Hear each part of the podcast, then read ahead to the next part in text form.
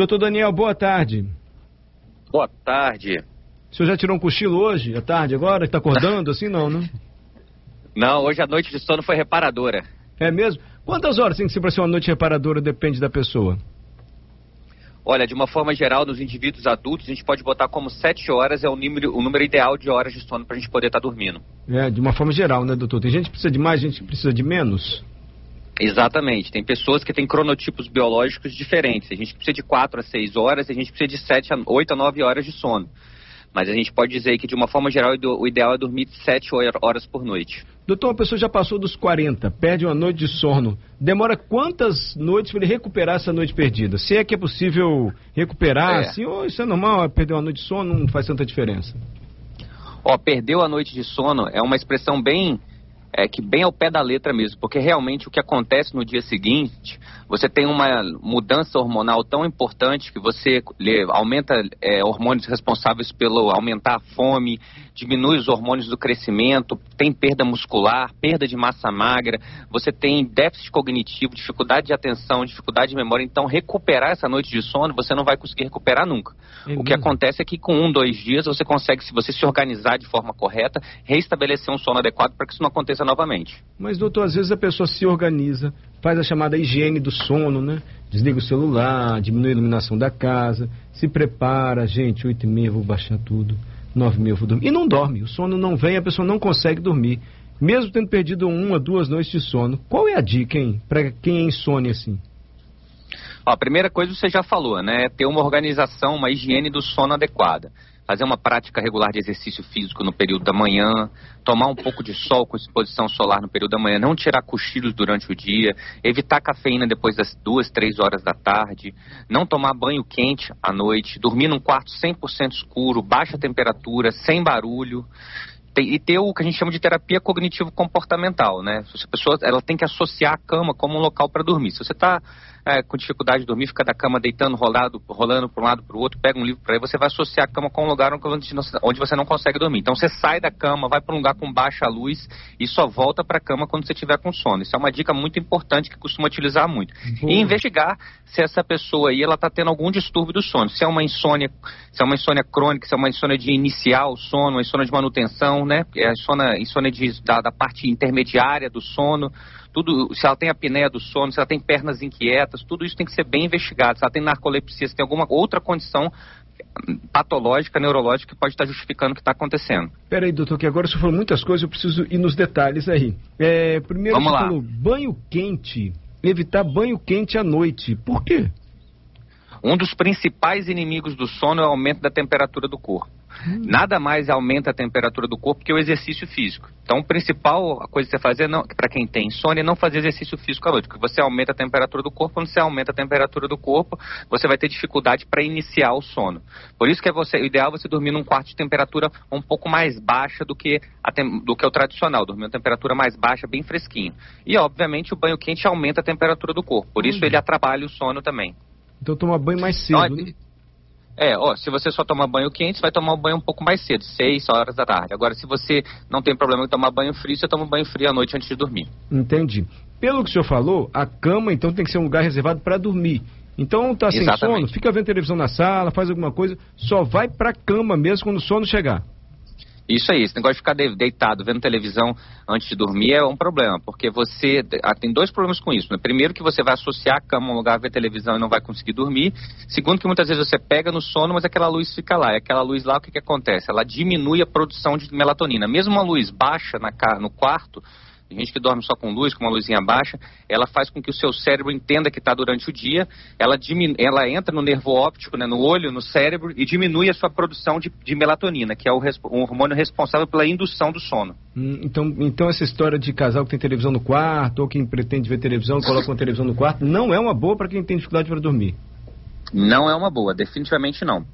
O senhor falou melatonina. Certamente alguém vai perguntar: vale a pena tomar, trazer dos Estados Unidos, se entupir de melatonina? Ou não é bem assim, doutor? Olha, o seguinte, a melatonina ela é uma, um hormônio que ele é produzido naturalmente ele pode ser utilizado de forma suplementar em muitos casos. Tem várias indicações dela. É uma medicação, né, um suplemento que tem, vamos dizer, está na moda, tanto do ponto de vista popular como do ponto de vista científico. A gente tem vários trabalhos hoje mostrando benefícios cardiovasculares, benefícios neurológicos, no tratamento da enxaqueca e no tratamento da insônia ela tem sim um benefício. A grande questão é saber utilizar de forma correta.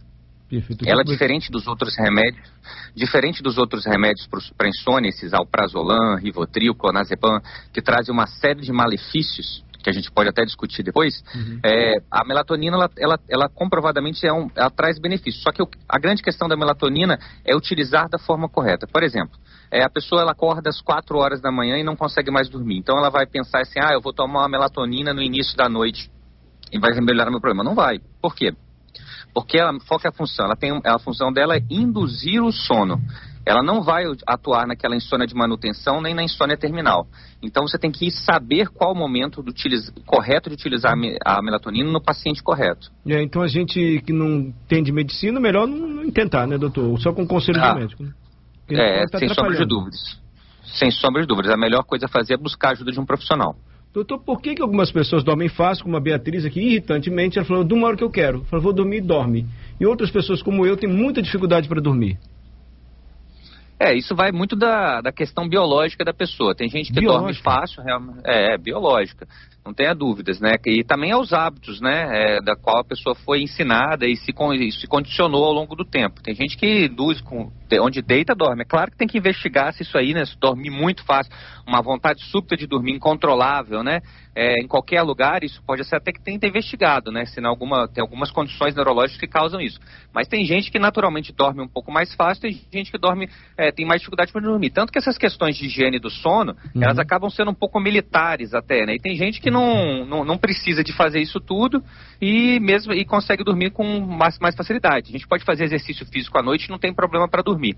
Agora, aquelas pessoas que têm uma dificuldade para dormir, fazer o exercício físico à noite, sem dúvidas nenhuma, é um grande adversário para um sono de qualidade. Entendi. Doutor, o senhor falou dormir à tarde, o soninho da tarde, não é recomendável? Olha, é o seguinte, se a pessoa ela dormiu menos de 7 horas da noite, tem a condição de tirar um cochilo ao longo do dia e não tem nenhum outro problema de sono relacionado, já foi investigado, esse sono da tarde, esse cochilo de até 30 minutos, ele pode sim ser benéfico. Por quê? Porque ele, ele refresca a sua mente, vamos botar assim, entre aspas. Ele permite que você tenha uma capacidade cognitiva com mais atenção, melhora da memória, melhora do humor, melhora da capacidade de aprendizado. Mas é muito importante a gente ressaltar que esses cochilos não podem passar de 30 a 40 minutos. Hum. Senão já começa a trazer mais malefícios do que benefícios. E mais do que isso, é preciso descartar condições é, que estejam associados a um sono ruim. A apneia do sono, uma insônia por algum motivo específico, na ansiedade, depressão, uma pernas inquietas, alguma coisa nesse sentido. Se você descartou isso tudo, a pessoa ela ainda tá, ela dormiu menos que sete horas na noite, né? E, tá com, e tem a possibilidade de dormir, se dá bem, se adaptou bem a esse cochilo, esse cochilo pode ser benéfico sim. Entendi. É, doutor, momentos de estresse assim que a pessoa passa na vida podem, de fato, ah, está me tirando o sono. Essa expressão procede assim? Sem sombra de dúvidas. Um dos principais aliados é, na investigação neurológica é ter uma boa conversa com o paciente, entender o que de fato está acontecendo. Às vezes ele está passando por um estresse, por um problema emocional, e isso tudo é a verdadeira causa da insônia dele. E aí a gente tem armas neurológicas, né, tanto do ponto de vista de terapia cognitivo-comportamental, como de acompanhamento psicológico, como medicamentoso, para utilizar medicações que tratam tanto ansiedade ou mesmo depressão, que atuam ajudando o sono. Essa é a grande chave. Você utilizar uma medicação, se for necessário, que sirva para as duas coisas. Uhum. Aí só o médico também para indicar. O senhor falou, remédio para dormir pode fazer muito mal. É que tipo de remédio a gente tem que ter cuidado demais antes de tomar, doutor? Olha, o que é muito comum nos consultórios, a gente vê todo dia na prática clínica, são os pacientes fazendo abuso, né, principalmente os pacientes idosos, das medicações tarja pretas, né, os benzodiazepínicos que a gente chama, que é clonazepam, que é o Rivotril, alprazolam, que é o Alpraz, o Frontal, né, esses remédios aí, eles são associados a uma série de malefícios para a saúde. Não perda de memória, alteração de equilíbrio, dependência, tolerância, abstinência, é difícil de, de, de tirar. E o, o, paciente chega assim, mas já toma 20 anos esse remédio. Quanto mais tempo ele toma, pior é. Aumenta a incidência de quadros demenciais. E são medicações extremamente difíceis de tirar. E to, todo mundo conhece a pessoa que tem um rivotrilzinho na bolsa, né? Uhum. E isso é um grande veneno. Perfeito. Doutor, é, tem muitas perguntas chegando aqui. Posso passar dos nossos ouvintes? Vamos lá. Gledson, é verdade que temos um horário noturno corporal para renovação das células e liberação hormonal? Olha, a maioria das pessoas elas têm sim um horário crono, um cronobiotipo noturno, mas isso não significa que todas as pessoas tenham elas. Esse horário tem gente que tem uma adaptação melhor no período da manhã, tem gente que tem um período da tarde e tem gente que é obrigada, por exemplo, as que trabalham em turnos noturnos a, a, a ficar acordado durante a noite. Então existe sim uma tendência as pessoas nós, né, por conta da exposição solar, exposição à luz e a ausência de luz no período da, noite, a de dormirmos melhor e termos uma melhor resposta fisiológica durante a noite. Mas isso não é necessariamente verdade em todos os casos. Dormir de estômago cheio ou ah, uma taça de vinho me dá um soninho, eu relaxo mais. Enfim, álcool relaxa, me facilita dormir. É, o que tem de verdade e tem de mentira nisso? Olha, dormir, fazer refeições pesadas durante a noite é um, é um verdadeiro inimigo do sono. Você tem uma liberação hormonal é, de, de, desvio de fluxo sanguíneo para o trato gastrointestinal que prejudica a qualidade do sono. A, a, liberação de, por exemplo, do peptídeo intestinal vasoativo faz com que você fragmente seu sono. Então o sono de qualidade fica prejudicado, você compromete a arquitetura cerebral, a arquitetura do sono. Quanto ao consumo de álcool, também é outro veneno, porque o que, que acontece? O álcool relaxa a musculatura da faringe, que precisa estar ativa durante o processo noturno de respiração. A sua faringe, né, o seu pescoço, a musculatura do pescoço, tem que estar, a sua via aérea tem que estar aberta para você respirar. Então, se você consome álcool, você relaxa a musculatura da faringe e não consegue respirar de forma adequada, fazendo episódios de apneia. Esses episódios de apneia fazem que você tenha micro despertares durante a noite, pequenos acordares durante a noite. É, e aí, com esses micro despertares que acontecem durante a noite, que você nem percebe que aconteceu, você acorda de manhã no dia seguinte com a sensação que não dormiu direito. Perfeito. Álcool, doutor? Taça de vinho, dose de uísque. Ah, tem, tem gente que dizer, eu tomo e relaxo, durmo melhor. Dorme mesmo? Justamente, é o que eu acabei de falar. O álcool ele relaxa cheia, a musculatura. Não... Ah, não, eu falei, barriga, barriga, eu falei de barriga cheia em relação a, a, ao fluxo sanguíneo para o estômago, mas para o álcool é para ele relaxa a musculatura do pescoço. Quando ele relaxa a musculatura do pescoço, ele faz essa sequência de eventos que eu contei para vocês. Entendi, perfeitamente. É, Juliana disse que tem uma técnica de meditação. O que, que você faz, Juliana? Ué, eu vou desconectando para desacelerar o cérebro. Comigo funciona, tá? E aí processo de respiração, de pensar em outras coisas, de fazer uma conexão mais espiritualizada, até para me acalmar mesmo. E aí eu consigo dormir. Tá vendo, doutor? Rezar à noite, Perfeito. isso aqui é bom? Perfeitamente. Técnicas de meditação, rezar, mindfulness, são coisas que é, desaceleram você, né? E você está, às vezes, com a cabeça a mil por hora, não está conseguindo dormir e você associa aquilo como um processo de iniciar o sono. São muito bem-vindas, e mais do que isso, elas têm evidência científica que ajudam você a ter um sono de melhor qualidade, principalmente para quem tem insônia. Doutor, o Natal José está dizendo o seguinte: eu tenho um problema sério para dormir. Essa noite mesmo não dormi nada. Quando é que a gente deve identificar que esse problema deve nos levar a um médico? Assim, gente, já não é só dormir mal, tem que ir para o médico, senão eu tô, eu tô lascado, eu preciso de ajuda para dormir. A primeira coisa é perceber como você acorda no dia seguinte. Você acorda com a sensação de um sono reparador, que você está disposto, sentiu que a, a noite de sono foi refrescante, não tem sono durante o dia? Se você respondeu sim para qualquer uma dessas perguntas, aí se você tem problema com qualquer uma dessas perguntas, está na hora de você procurar um médico para poder investigar e tratar isso. Por quê? Porque dormir, não dormir bem não é normal. Entendi. A idade influencia? Quanto mais velho a gente é, menos a gente dorme?